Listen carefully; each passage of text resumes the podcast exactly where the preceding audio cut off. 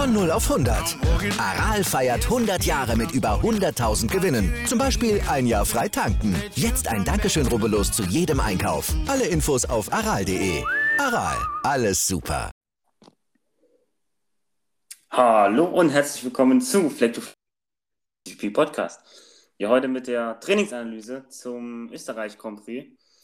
Ja, heute mal vielleicht etwas ein anderes äh, Trainingsanalyse denn wir wollen nicht nur das Training ein bisschen analysieren, sondern auch ein bisschen die News vom Donnerstag und so alles auffassen, ja. Ein bisschen darüber reden. Heute gab es ja auch wieder kuriose Szenen, ja. Ähm, ich bin wie immer aber wieder nicht alleine, denn er ist natürlich auch wieder da mit dabei. Hallo Jan. Hallo Julian. Ja, und, äh, heute war mal wieder ein äh, aufregender Trainingstag. Ähm, zumindest was FP1 angeht. FP2 war da eher ja, im Regen, von der Regen geprägt. Am Ende wurde es dann noch trocken, aber gut, FP1, da gibt es vieles zu besprechen. Da springen wir auch direkt rein.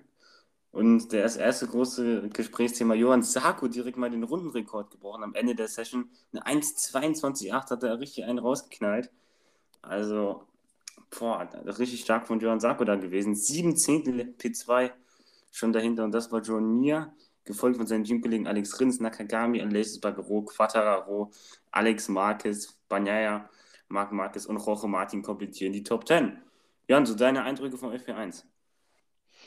Ja, ich konnte es ja leider aus verschiedenen Gründen leider nicht sehen. Also ich konnte es nicht live sehen, deswegen musste mir immer ein bisschen helfen. Ich konnte leider nicht live dabei sein, aber ähm, ja, der Rundenrekord natürlich definitiv eine Überraschung. Ich meine, im FP1 fährt man normal, normalerweise noch keine wirklich, wie soll ich sagen, risikohafte Runde. Ich weiß jetzt nicht, ob das risikohaft war, aber es war auf jeden Fall sehr schnell ähm, direkt eine Zehntel unter, unter, ähm, ja, unterbietet halt die äh, Runde von letzter Woche.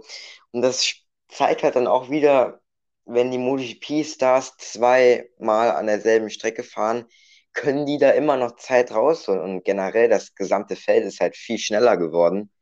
Ähm, wär, wenn jetzt nicht Zarko so eine Monsterrunde rausgehauen hätte, dann wäre es ziemlich eng gewesen. Ne? Auch weiter hinten, Mittelfeld war alles im Zehntelbereich. Hm, von John Mir zum Beispiel, P2 bis zu Roche Martin, P10 sind zum Beispiel nur äh, drei Zehntel. Also, ja, wer auch morgen wieder den Sprung ins Q2 schaffen will, der muss äh, Millimeter genau arbeiten. Definitiv nicht spannend. Morgen FP3. Oder es kommt vielleicht Regen, macht wieder alles kaputt, man weiß es nicht. Wie im FP2.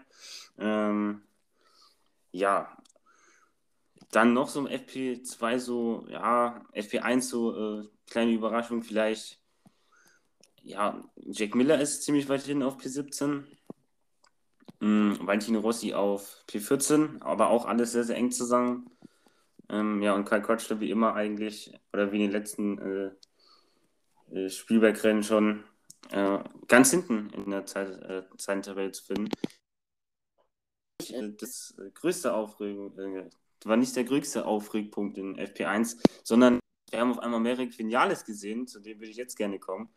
Ja, Maverick Vinales wurde äh, am Mittwoch oder Donnerstag wurde äh, klar, dass er den Grand Prix nicht fahren wird, weil er seine Yamaha äh, absichtlich kaputt machen wollte. Er hat den Motor um Drehzahlbegrenzer, äh, Drehzahlbegrenzer laufen lassen. Und ja, da hat man im FP2 hat man so Maverick Vinales eingespielt, wo er das offensichtlich gemacht hat, im Begrenzer laufen lassen, hat der Stefan Bradley gesagt, ja, das geht gar nicht, also wird er das bei Honda machen, dann äh, wird er auch sofort rausgeschmissen werden.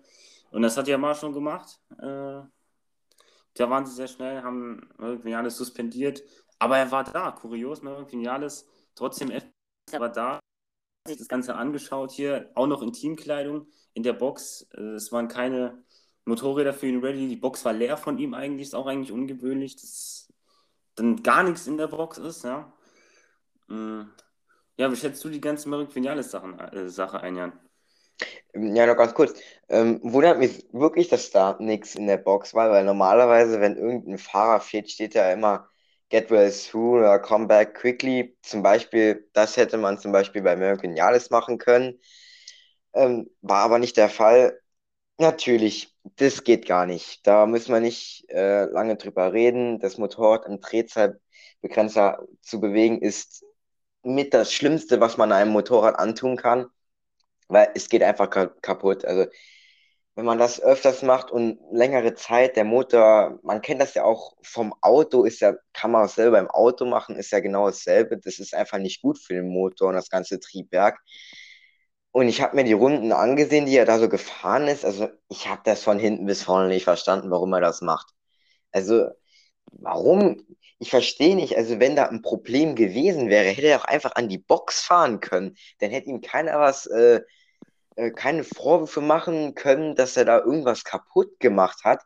Aber er hat irgendwie, er ist normal gefahren, hat dann wieder aufgedreht für zwei Sekunden, hat dann wieder losgelassen, äh, hat das öfters auf der Runde gemacht. Also ich habe das nicht verstanden. Also ich weiß nicht, was er damit bezwingen wollte. Also normalerweise, wenn es nicht läuft, sollte man den Motor eher schonen und direkt in die Box fahren. Aber ich habe das echt nicht verstanden. Also ich weiß nicht, was er damit erzwingen wollte. Klar, man sagt Frust, natürlich, dass er mit Quattararo nicht kann mithalten. Aber das ist jetzt auch schon längere Zeit so. Das ist jetzt nicht bei dem, bei dem Rennenwochenende nur gewesen. Ähm, ich weiß nicht, ob das, also, also ich finde es auch komisch, dass er da an der Strecke, dass er sich überhaupt blicken lässt, finde ich ehrlich gesagt auch ein bisschen komisch. Ich würde mich da eher für schämen bin ich ganz ehrlich. Also, wenn ich schon sowas mache, dann äh, will ich mich wenigstens nicht blicken lassen. Ich glaube, hat er da bei Covid 3 so gestanden, hat er die ganze Zeit irgendwelche Bilder gemacht oder so und hat alle zu, hat zugeschaut. Es war, ist eine ganz weirde Geschichte, ganz, ganz komisch und ähm, ich glaube nicht, dass er mit, sich damit einen Gefallen getan hat. Ähm, glaubst du, er wird nochmal auf seine Yamaha M1 steigen für äh, diese Saison, Hälfte? Ich glaube nicht. Das Zielstuch zwischen Vinales und Yamaha, denke ich, ist zerschnitten. Das kann man so sagen, ja. Ähm, ja, der hat einfach da versucht, keine Ahnung, den, den Stolz mit Füßen da zu treten von Yamaha. Das geht halt gar nicht. So, von einem so großen Hersteller, wie es Yamaha ist, so. Und ja, deswegen wird er für mich nicht mehr auf, dem, auf der Yamaha M1 sitzen. Ähm, aber das so ein Problem ist da auch, ja, so gehen so ein bisschen die Fahrer bei Yamaha aus. Also mhm. Mobidelli ist äh, verletzt, jetzt sitzt der Crutcher schon drauf und wen sollen sie denn jetzt holen für äh, Vinales zu ersetzen? Weil die müssen ja äh, im nächsten Rennen Vinales äh, ersetzen. Mhm. Ähm, die Frage ist, was, was, wollen sie da machen? Ähm, es gibt natürlich ein paar Optionen. Ähm, ich glaube, ich habe irgendwas äh, gelesen, dass irgendwas im Gespräch mit Jake Dixon ist, dass der in Silverstone, also vom Moto2-Fahrer, dass der in Silverstone irgendwie fahren wird. Sein MotoGP-Debüt sollte geben, aber das scheint anscheinend nur irgendein Gerücht zu sein, keine Ahnung. Ähm, das habe ich nur so nebenbei mal gelesen. Aber du hast recht, ähm, die Fahrer bei Yamaha äh, wird ziemlich, ziemlich eng wie du schon gesagt hast, man hat der irgendwie jetzt schon länger verletzt ist. Wir haben einen Quatsch, der jetzt da drauf sitzt. Wir haben einen Valentino Rossi, der am Ende der Saison ähm, ähm, ja, rücktreten wird. Und irgendwie haben die keine Fahrer mehr. Am Ende der Saison, wen haben sie dann? Morbidelli. ähm, also da fehlen noch zwei Fahrer. Und ähm, es hieß ja irgendwie, dass Morbidelli kommt. Ähm, aber ob das jetzt so äh, geschehen wird, weiß ich nicht. Aber ist natürlich so eine Sache jetzt. Ähm, wie geht's weiter bei Yamaha? Das ist eine ganz, ganz große Sache. Der Erfolg, besonders bei Petronas, bleibt diese, diese Saison bislang aus. Beim Werksteam ist es eher ein Einfahrer. Also eigentlich holt bei Yamaha nur ein Fahrer all, äh, die Kohlen aus dem Feuer, wie man so schön sagt. Der WM-führende Quattararo, aber sonst hat man da eigentlich keinen. Ähm, wie schätzt du diese Situation ein? Denkst du, da wird sich in den kommenden Tagen noch was ändern? Wird es noch irgendwie eine große Überraschung geben mit einem Comeback oder wird es, ich weiß nicht, irgendwas anderes Großes vorfallen? Also kam ja heute Morgen das Gerücht, dass auch Petronas vielleicht aussteigen wird am äh, Ende der Saison, dass sie äh, ja. ja ihr Sponsor, äh, Sponsor, äh, Sponsor-Ding da beenden. Und ja, dann hätte Yamaha, die hätten kein Kundenteam mehr nächste Saison. Die werden also quasi nur das Yamaha Werksteam, wie zum Beispiel Suzuki oder Aprilia jetzt. Mhm. Da hätte man zum Beispiel vier Ducatis, aber nur eine äh, Yamaha im Feld zum Beispiel. So früher war das äh, anders, da hat man eher das umgekehrt gesehen. Das Haufen Yamahas auf dem Feld waren so. Und ja, ja man weiß nicht, bei Yamaha, man hat nur einen, der, der die, äh, ja, wie du schon gesagt hast, die Kohlen aus dem Feuer holt. Und wenn der mal nicht da ist, wenn der mal verletzt ist, ist momentan so wie bei Marc Marquez, Repsol Honda, dann geht da wahrscheinlich nie mehr viel. Also, ja, bei Yamaha schon sehr, sehr knifflige Situation, obwohl sie mit Fabio Quadraro auf WM-Kurs sind, das muss man ihnen lassen. Ähm, ja, sehr, sehr schwierige Zeiten bei Yamaha auch noch. Für uns außerhalb der Strecke, ja, im WM-Kampf ist jetzt gerade nicht so viel Spannung drin, vielleicht, aber außerhalb der Strecke muss man schon sagen, also das ist immer ordentlich Zündstoff. Ja, ähm, wie du, ich fand, du so gesagt hast, ähm, ja, früher war es echt, fand ich auch interessant, dass Yamaha irgendwie sehr, sehr viele Teams hatten. Da hatten sie auf einmal Forward Yamaha, noch 2015, dann hatten sie Tectoir Yamaha, dann hatten sie Zwergspike und jetzt irgendwie sollen sie überhaupt kein Kundenteam mehr haben. Jetzt hat nämlich Ducati auf einmal extrem viele äh, Kundenteams. Das war früher ja nicht so. Also nicht so viele. Wir müssen jetzt mal abwarten. Ich denke schon, dass da in den kommenden Tagen sich noch ähm, was klären ähm, lässt. Ist natürlich, es ist natürlich noch nicht so hundertprozentig gesagt, dass äh, Vinales jetzt diese Saison heute gar nicht mehr auf dem Bike sitzen darf. Es geht ja hier um eine Sache, ob er das darf oder nicht. Also er hat da eigentlich, äh, ja, er kann auf einmal auch arbeitslos sein für die letzte Saisonhälfte. Ähm, wenn man ganz kurz so Vinales Karriere-Review äh, äh, passieren lässt, viel gerissen hat er nicht. Also seine beste Saison war für mich 2017, oder? Gehst du da mit? Mhm. Also seine Anfangssaison. Mit vielleicht 2019. Das war eigentlich auch ganz okay. Oder 2016 vielleicht, sein letztes Jahr, wo er bei Suzuki gefahren ist, hat er auch einen Sieg geholt. So. Ach so, ja, ja, ja.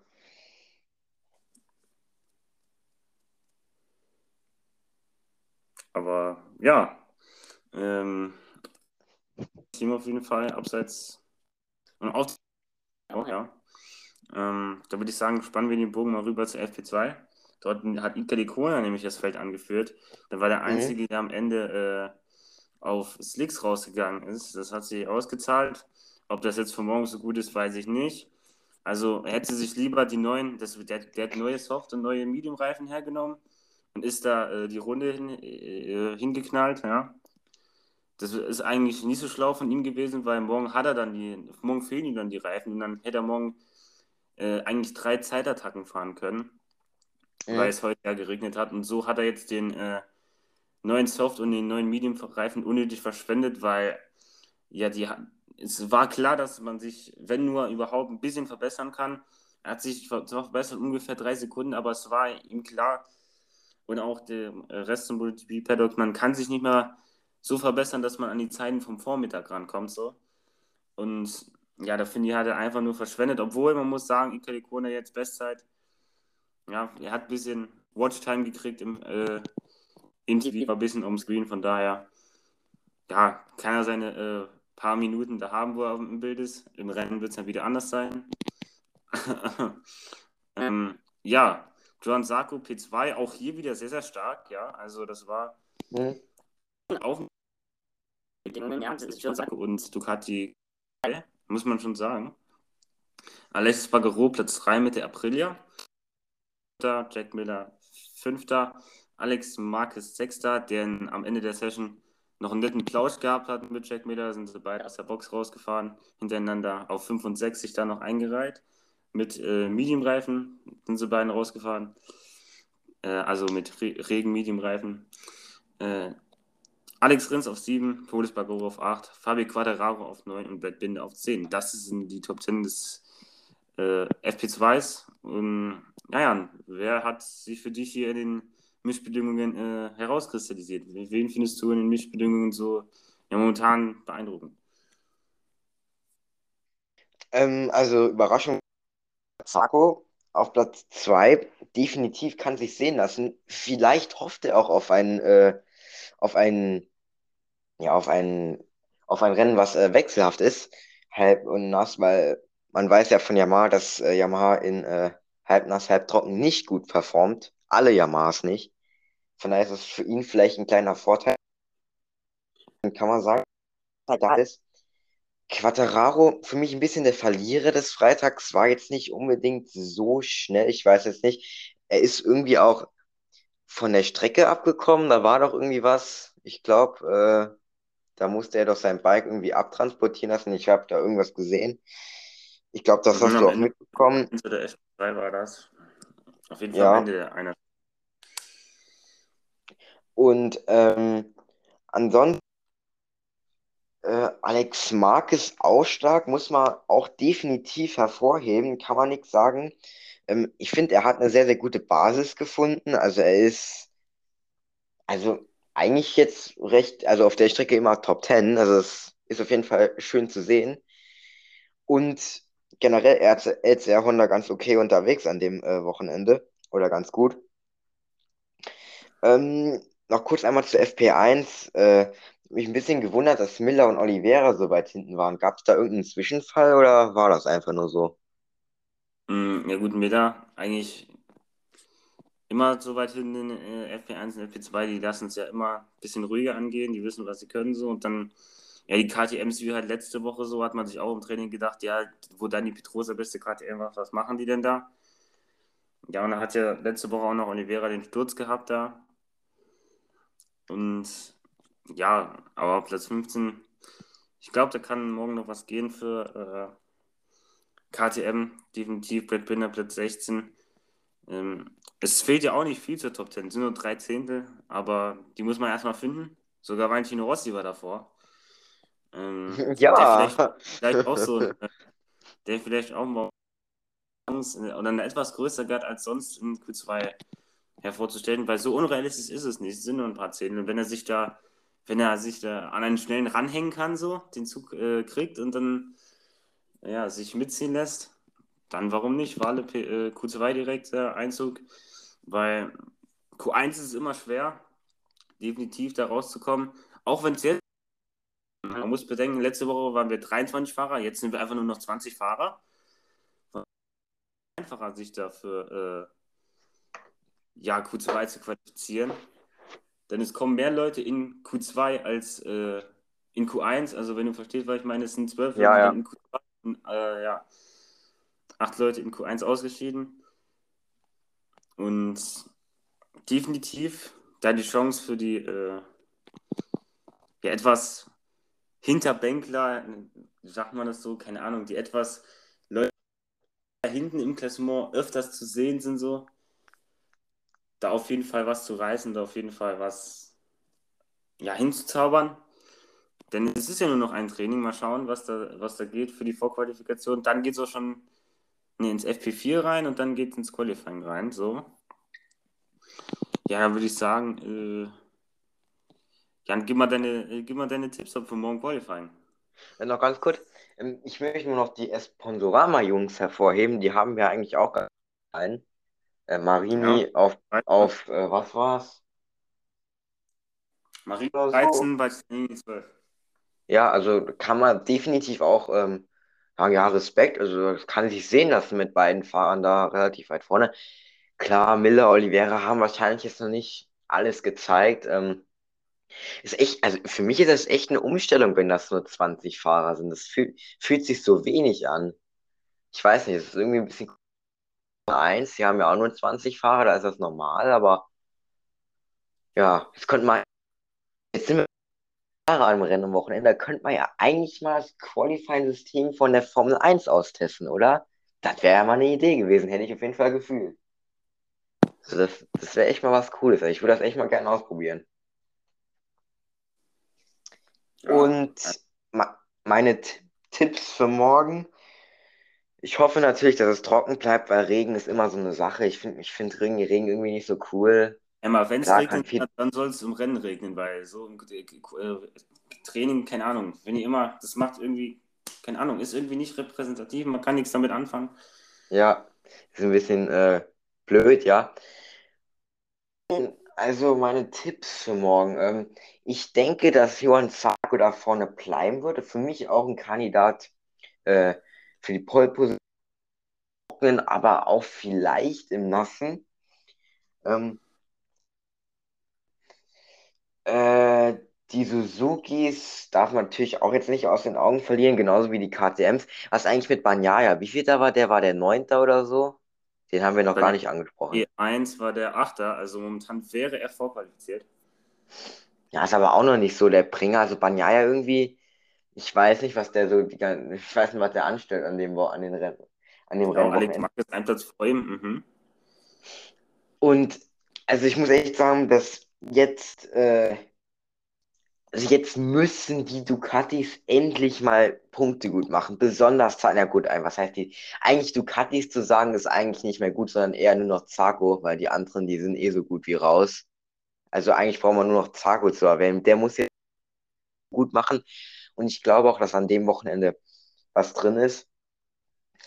Und vielleicht hat Quattararo ja mal ein bisschen mehr Probleme am Rennwochenende und tut sich vielleicht mal nicht so leicht, da ganz vorne mitzufahren. Vielleicht hat er auch mal ein et etwas schwächeres Qualifying, wobei ich das nicht glaube, aber vielleicht ein bisschen weiter hinten im Quid. Mal schauen. Möglich ist alles. Vor allem bei dem engen Feld. Da äh, Mhm. jeder kleine kann da sehr, äh, kann da sehr fatal sein. Und auch Quadraro ist ja nicht weit weg vom Ausscheiden. Er ist momentan ja, zwei Zehntel und äh, er wäre raus aus äh, Q2, aus der direkten Vorqualifikation. Also ja, da kann wirklich jeder kleine Fehler kann da ausschlaggebend sein, definitiv. Da muss man genau arbeiten. Ja, dann meine Tipps für das Qualifying. P1 würde ich auch auf Sarko gehen. Ähm, P2 Quadraro würde ich sagen. Und P3 ähm, Roche Martin, doch. Ich glaube, das wird die Floor sein. Also Sarko P1, Quadraro P2 und Roche Martin P3. Also ich gebe, also ich bleibe auch bei Sarko P1. Ich gehe mal mit, ah, vielleicht mal Nakagami in die Front schon reinpacken. Ich weiß nicht. Vielleicht, wenn er eine gute Runde hinbekommt. Ich sag einfach mal P3 und ja, komm, sagen wir mal Miller P2. Ich denke schon, dass der noch äh, ein bisschen was findet. Das ist ein bisschen random, aber ja. Ähm, noch ganz kurz. Ich weiß gar nicht, ob du mitbekommen hast. Äh, das hat Motorsportmagazin nämlich geschrieben, dass 2022 äh, also stattfinden wird. Also jetzt nicht eine andere Strecke, sondern ein Umbau. Hast du davon was mitbekommen? Ja, da soll die Strecke, die soll, erste Gerade soll äh, Eine Schikane. Schikane. Ja, sehr interessant. Finde ich sehr interessant. Das ist zwar auch die einzige Sache, aber ja, ist, ist immerhin mal, sind immerhin mal zwei Kurven mehr. Immerhin, ja. Sagen, äh, man hat anstatt wie viele Kurven hat? Anstatt zehn hat man, glaube ich, zwölf Kurven. Vielleicht äh, vermindert das auch ein bisschen das äh, Crash-Risiko oder die Gefahrenstelle. Das soll ja auch ein bisschen damit, äh, das soll auch das bewirken. Von daher hoffe ich mal, dass sie das auch gut äh, umsetzen. Ich bin darauf gespannt, wie das sein wird mit so einer Schikane. Ist bestimmt anders. Manche Hersteller ein Plus sein, für manche eher ein Minus. Aber ja, mal gucken. Ja, mal schauen, ob die Schikane da ist. Ja, Ähm, das äh, ist auch immer schwierig. Zum Beispiel hier Formel 1, da hat man auch, keine Ahnung, aus Saudi-Arabien zum Beispiel hat man schon das Layout und in echt hat man es auch noch nie gesehen. Also, ja, schwierige Sache, muss man erst gucken, äh, wie das abläuft, wie das ablaufen wird mit der Schikane. Nächstes Jahr soll sie ja kommen, soll ja Umbau im Ende des Jahres soll Umbau geben hier. Aber auch nur für die MotoGP Formel 1 zum Beispiel, der anderen Variante. Und ja, soll alles dazu dienen, dass die Strecke sicherer ist. Das, ja. Und noch ganz kurz zum, jetzt noch zum weiteren Rennwochenende. Äh, ich hoffe, dass wir wieder ein spannendes Rennen sehen. Ein Zarco, der eventuell das Rennen gewinnen wird, das hoffe ich. Zumindest mal, also äh, mindestens mal, sagen wir mal, zwei bis drei Positionen vor Quattararo ins Ziel kommen müsste. Also wenn er zum Beispiel Zweiter wird, keine Ahnung, dann Quattarao zum Beispiel nur Fünfter oder so oder Vierter, aber ist ein. Und ich bin dann auch, was heißt froh, dass Österreich abgehandelt ist, aber ich freue mich dann schon auf Silverstone. Ach, ich habe so Bock auf das Rennen, ich weiß auch nicht warum, aber ich fühle die Strecke. Hat der Hoffnung, der Jan, der hat die Hoffnung, dass der Doktor vielleicht mal ein bisschen competitive wieder sein wird. ja, ja, vielleicht Silverstone, eine gute Strecke für den Doktor, kann man nichts sagen. Erfolgreich gewesen, sogar 2019. Also da habe ich richtig Bock drauf auf die Strecke. Vor allem, weil weiß, sprechen wir in der Review in zwei Wochen. Genau, jetzt ist erstmal noch ein Spielwagenwochenende vor uns. Das, äh, das Highlight kommt äh, morgen. Ähm, das war's heute, denke ich, erstmal wieder Fleck to Fleck in Deutschland MotoGP Podcast. Ähm, heute kein so repräsentatives Training, aber gut, kann ich alles haben. Morgen FP3 geht es wieder hoffentlich äh, spannend weiter mit der Vorqualifikation und dann auch mit dem Qualifying. Ähm, ja, ja, und seine letzten Worte. Ja, wie ich schon vorher gesagt habe, auch auf ein spannendes Qualifying, auf mh, ein trockenes Rennen, wobei, also, ja, ich das Rennen. Und wenn es und wenn's mal regnet, dann soll es wenigstens mal richtig regnen und nicht immer nur so Larifari-mäßig. Das hoffe ich. Also wenn es regnet, dann am besten Starkregen und wenn es trocken ist, dann soll es trocken sein. Und nicht halb halb. Weil das vor allem auch für den Doktor besser ist. genau. Ähm, das war es auf jeden Fall heute von Fleck to Fleck, dem deutschen MotoGP Podcast. Äh, like nicht vergessen, Instagram, äh, überall, wo ihr uns abonnieren könnt, abonniert uns. Ähm, würde uns auf jeden Fall sehr weiterhelfen und danke an alle, die zugehört haben. Äh, wir sind raus. Ciao. Ciao. Wieder live von Ihrem Toyota-Partner mit diesem Leasing-Auftakt. Der neue Toyota Jahreshybrid. Ab 179 Euro im Monat. Ohne Anzahlung. Seine Sicherheitsassistenten laufen mit. Und ja, ab ins Netz mit voller Konnektivität. Auch am Start die Toyota Team Deutschland Sondermodelle. Ohne Anzahlung geht's in die nächste Runde. Jetzt los sprinten zu Ihrem Toyota-Partner.